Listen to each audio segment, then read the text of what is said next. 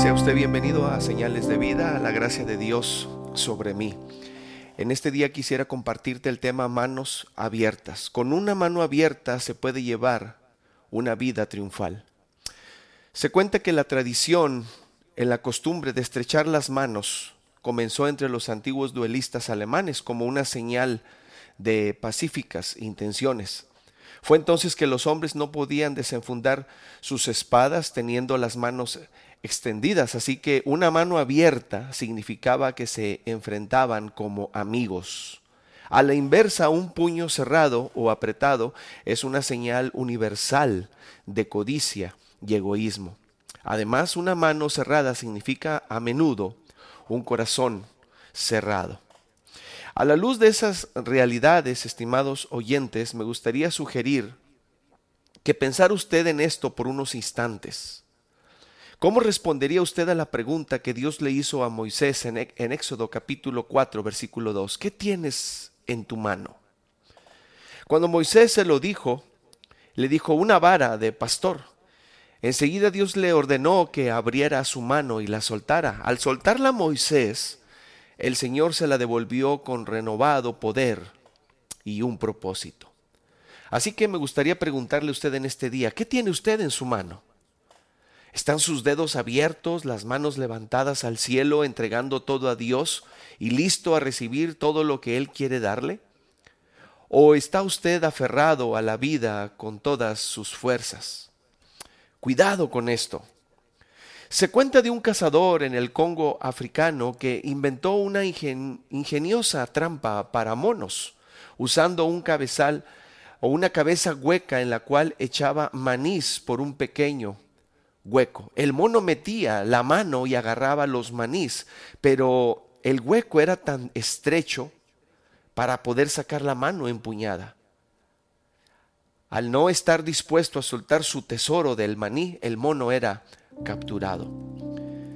¿A qué se está usted aferrando con fuerzas, tratando de mantener aquello bajo control sin querer entregárselo al Señor? Y le pregunto esto, estimado oyente, porque quizás una relación nos esté causando algún problema de mantener nuestra mano cerrada, o una posesión, o un plan, un objetivo, o un sueño. Tal vez una actitud, quizás algo de amargura de la que debió habernos liberado, de haberse liberado hace meses atrás. Es posible que Dios no pueda bendecirlo, porque usted no tiene la mano abierta para recibir las bendiciones divinas. Una mano cerrada se basa en la falsa suposición de que sabemos más respecto qué es mejor para nosotros de lo que nuestro sabio Dios conoce, cuya sabiduría también es inconmensurable. Sin embargo, déjeme decirle que una mano abierta refleja la humilde sabiduría que el Señor puede hacer más de lo que puede ser y debemos hacer nosotros y que el plan que nos tiene es mejor que cualquiera otro que podamos crear. Una mano abierta expresa, Señor, tú sabes lo valioso que esto es para mí, pero te reconozco como más valioso que esto. Tienes un plan fabuloso para mi vida y no deseo perderlo al aferrarme a mis propios tesoros empañados. Estoy abriendo mi mano ante ti en rendición y confianza. No sé cuántos de ustedes pudiéramos expresar esto. Bill, un ejecutivo de fondos de jubilación, habló hace poco de los años en que su hijo estuvo lejos del Señor.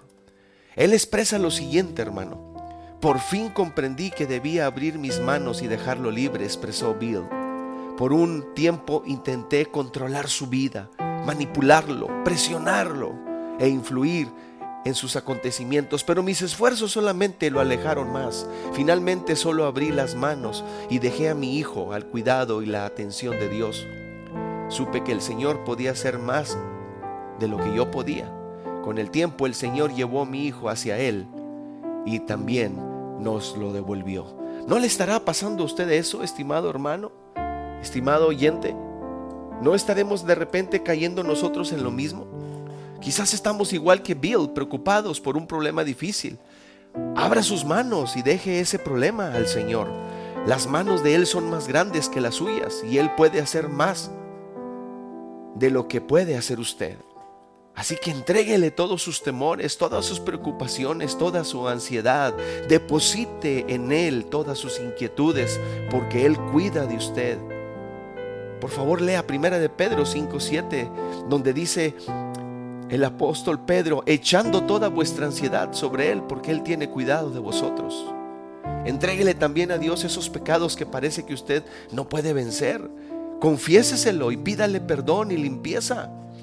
Ofrézcale además a esas personas y cosas preciosas a las que usted se ha, ha, estado aferrando.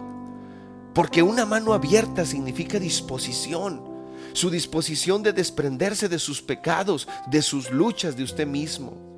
Mire, déjeme le digo lo que dijo el misionero Stanley Jones cuando escribió, en la realización personal, intentar realizarse por sí mismo depende de las respuestas que están en usted.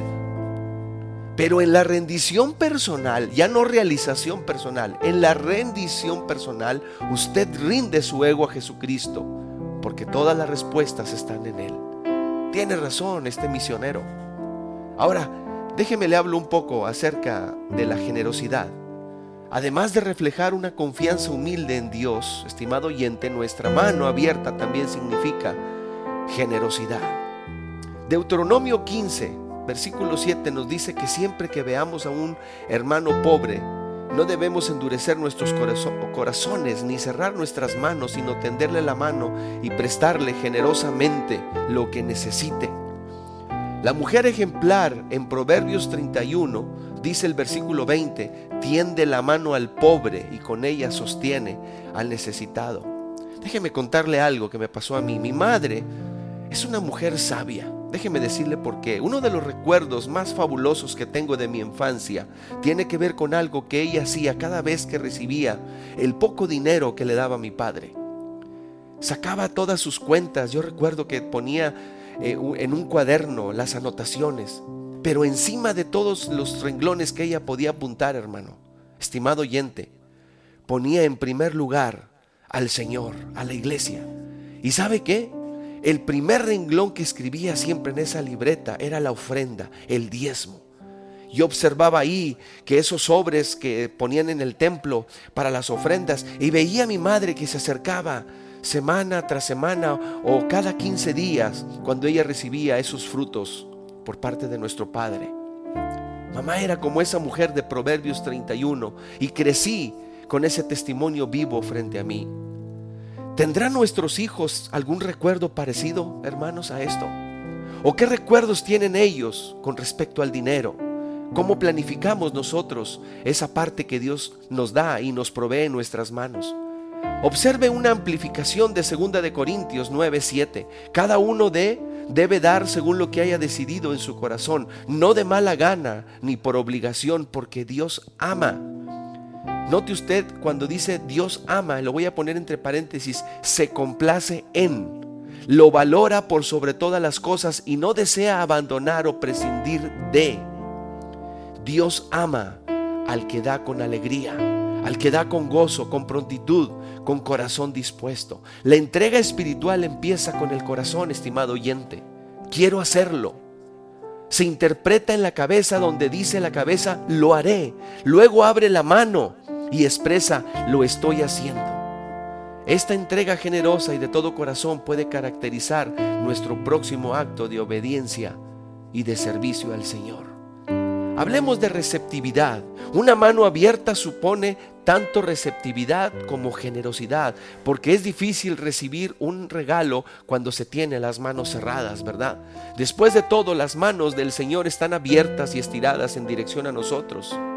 Él está listo para darnos todo lo que necesitamos y más.